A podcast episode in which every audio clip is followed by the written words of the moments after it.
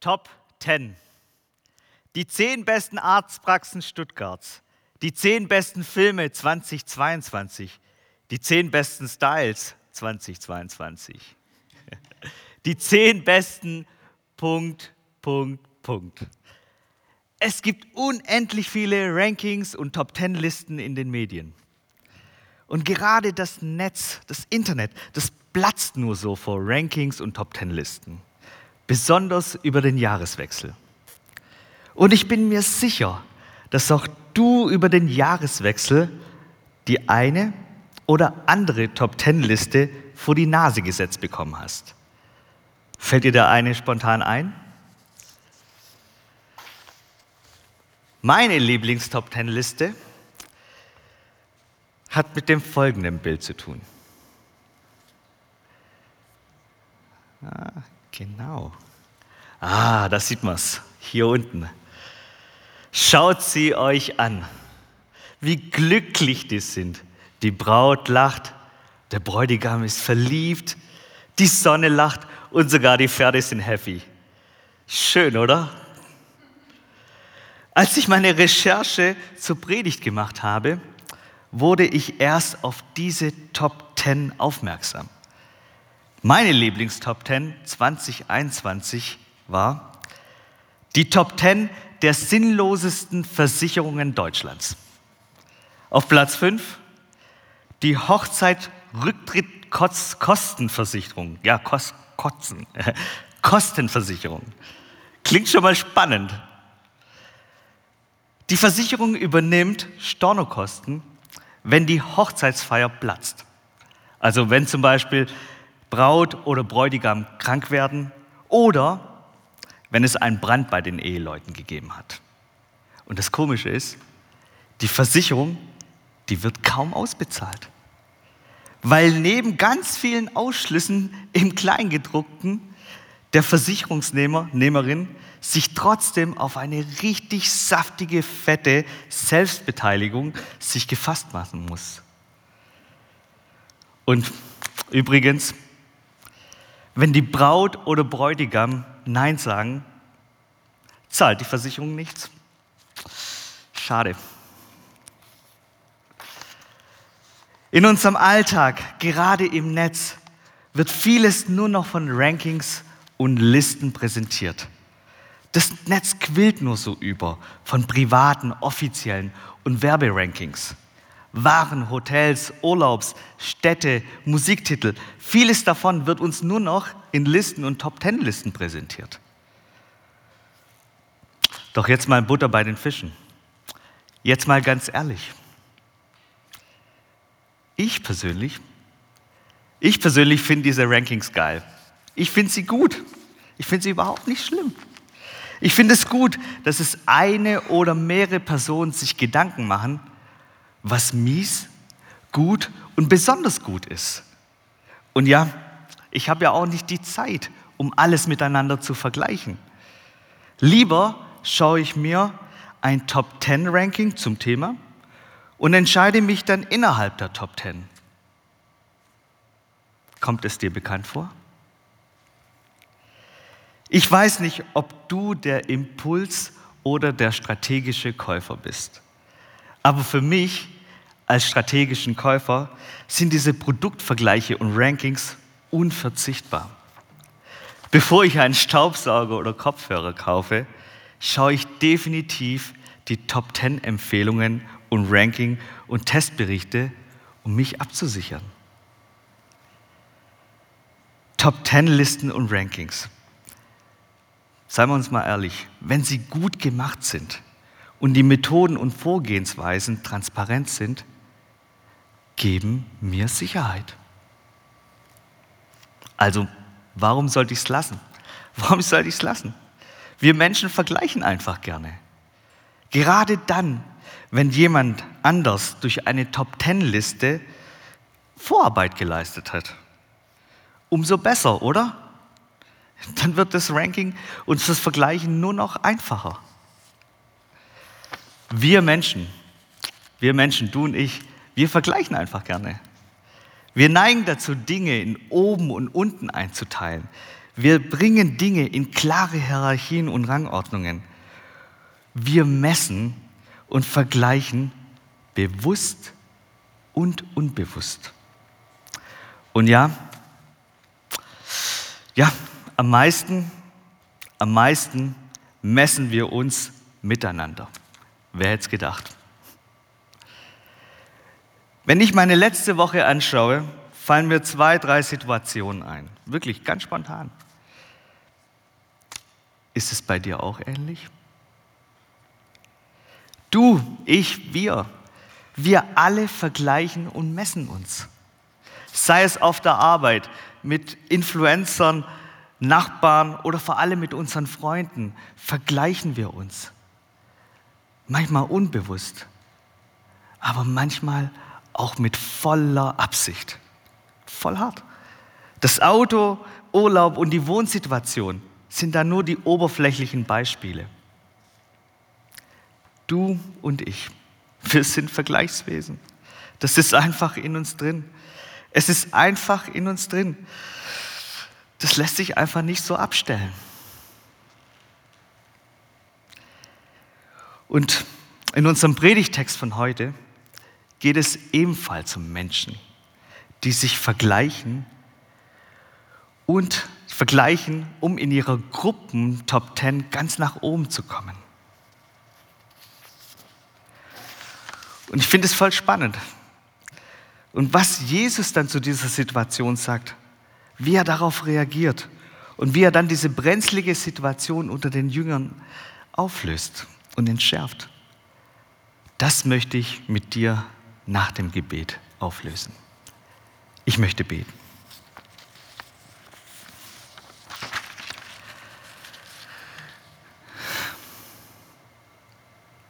Danke Gott, dass du heute mitten unter uns bist und unsere Herzen mit Gnade, Weisheit und Inspiration berührst. Herr, spreche du heute zu jedem, wie er es braucht. Herr, mache du unsere Herzen für dein Wort zugänglich. Herr, segne du jeden vor den Bildschirmen und hier und die, die zuhören. Amen.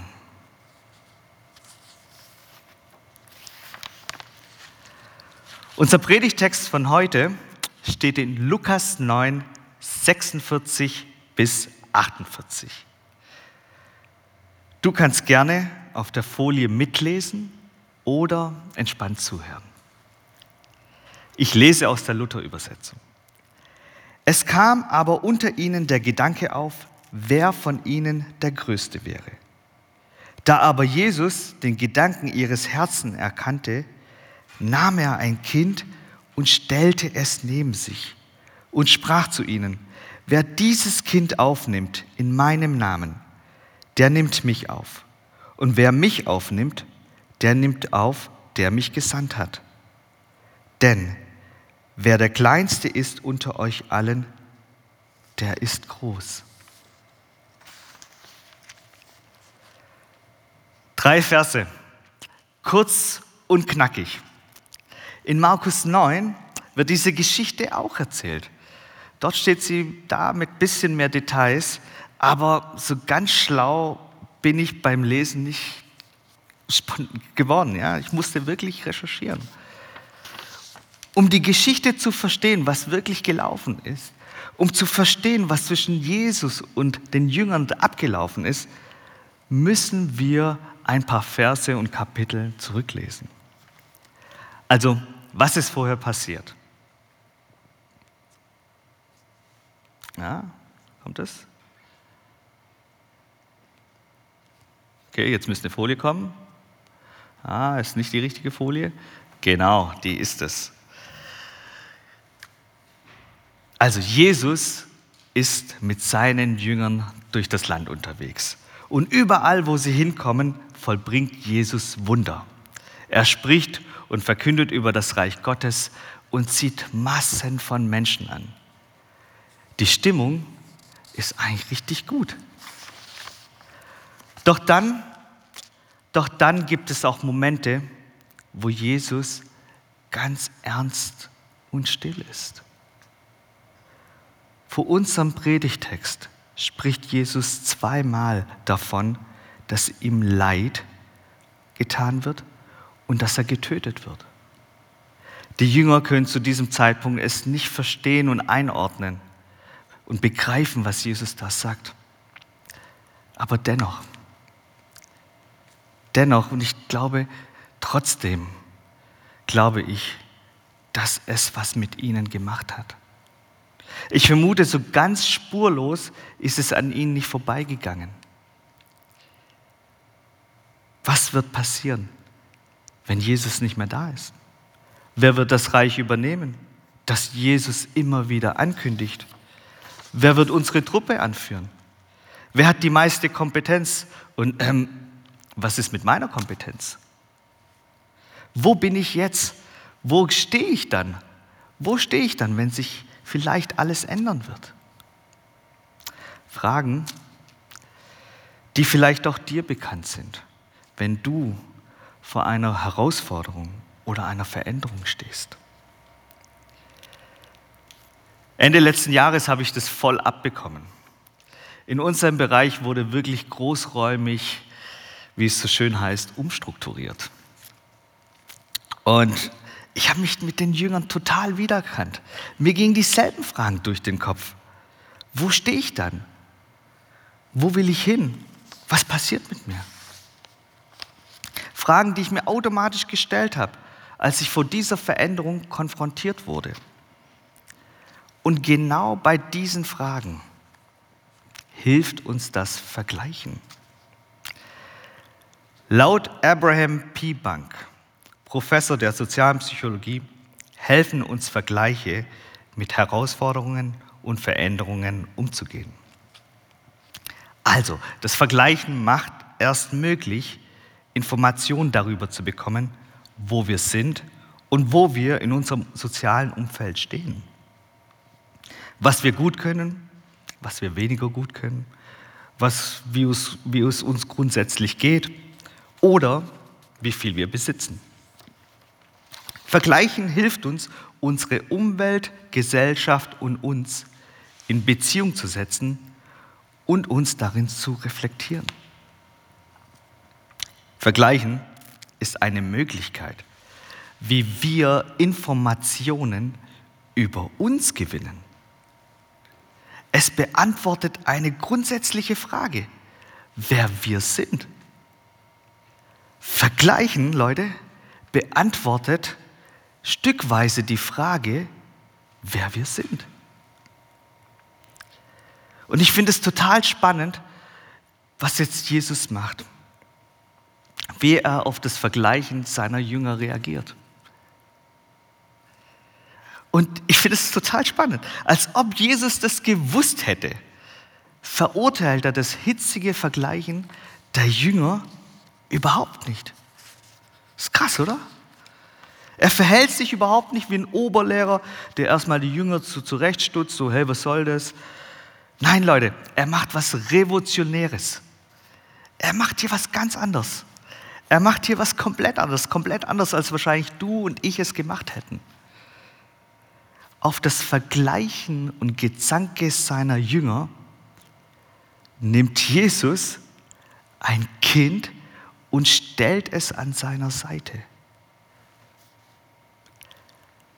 Ich glaube, die Jünger, die Jünger waren baff. Die haben vielleicht gar nichts oder alles andere erwartet.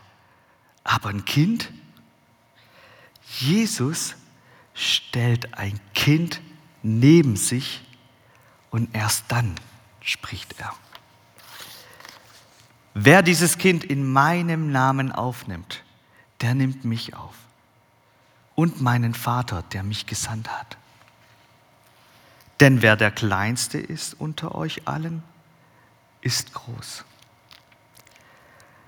Als ich diese Verse zum ersten Mal gelesen habe, habe ich mir schon gefragt, so, hm, ja, warum überhaupt ein Kind? Warum ein Kind? Für Demut und Nächstenliebe, wenn er den Jüngern eine Lektion verpassen wollte, hätte er auch eine andere Person nehmen können, die am Rande der Gesellschaft steht.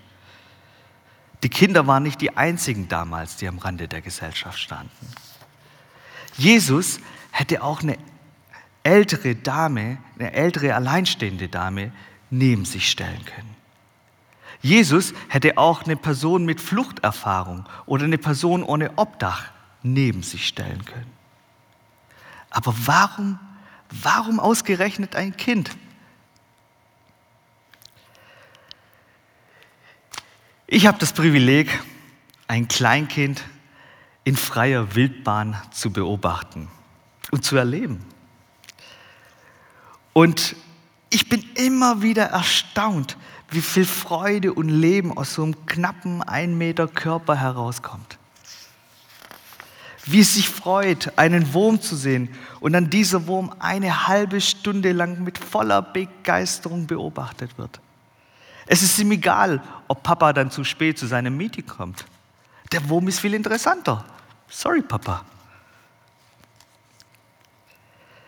Kinder, Kinder sind einfach authentisch und ehrlich.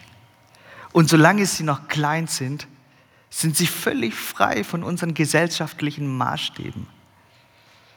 Sie leben im Hier und Jetzt. Als die Jünger Jesus verglichen, stellt Jesus bewusst ein Kind an seine Seite. Er tat es bewusst, weil durch Kinder das Reich Gottes am besten sichtbar wird. Durch Kinder wird das Reich Gottes am besten sichtbar. Hört euch in diesem Zusammenhang auch die Predigt von Martin vom 21. Oktober 2021. Jesus stellt direkt neben sich ein Kind.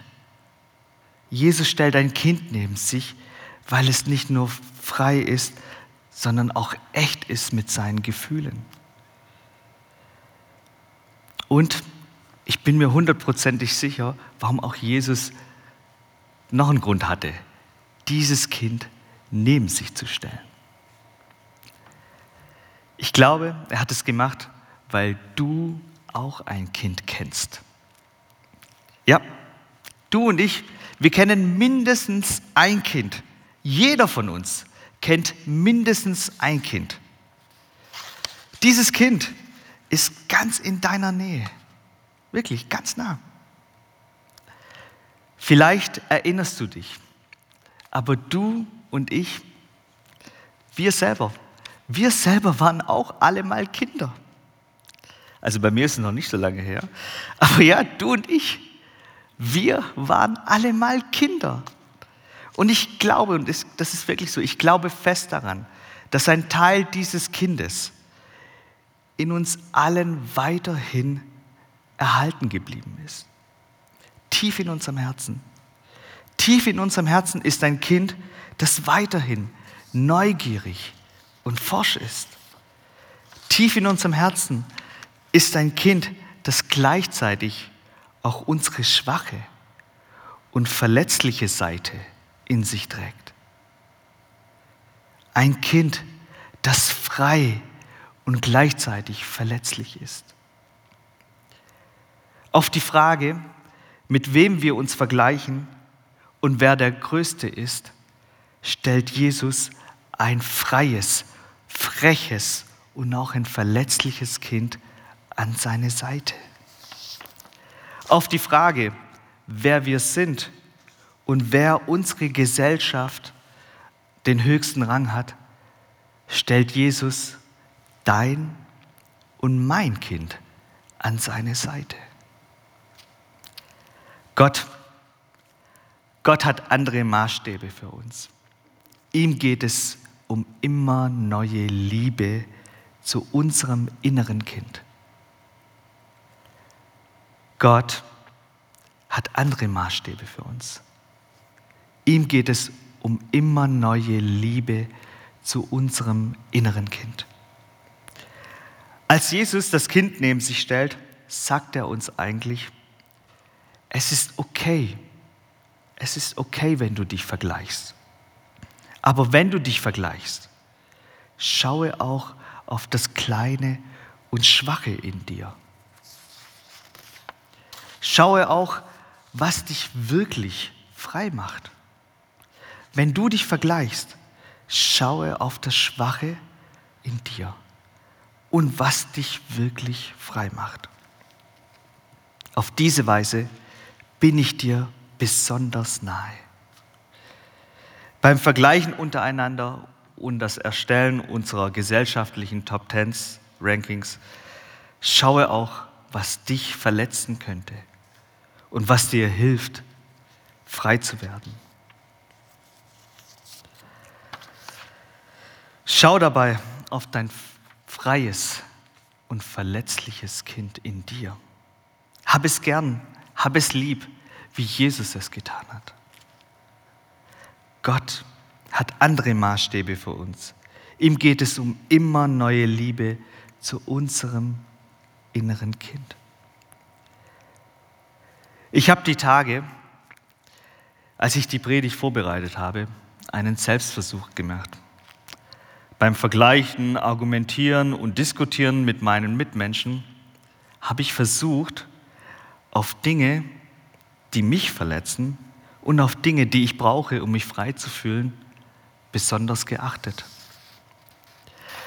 Und Leute, ich muss sagen, es war eine richtig, wirklich eine richtig krasse Erfahrung. Sobald ich auf meine Schwachheit und Verletztheit und auf mein Bedürfnis nach Freiheit geachtet habe, war ich automatisch, wirklich automatisch auch viel empfänglicher für die Schwachheit und die Freiheit meines Gegenübers. Mir ist es wirklich schwer gefallen, der Person sauer zu sein. Ich habe auch nicht das Bedürfnis gehabt, mich mit dieser Person zu vergleichen. Absolut nicht. Bei einigen Gesprächspartnern hatte ich auch echt das Gefühl, wir sitzen beide in einem Boot, obwohl das früher nicht möglich war. Mir persönlich hat der Versuch gut getan. Und ich möchte es beibehalten. Vielleicht, vielleicht ist es auch was für dich. Probier es doch einfach in der kommenden Woche aus. Gott hat andere Maßstäbe für uns.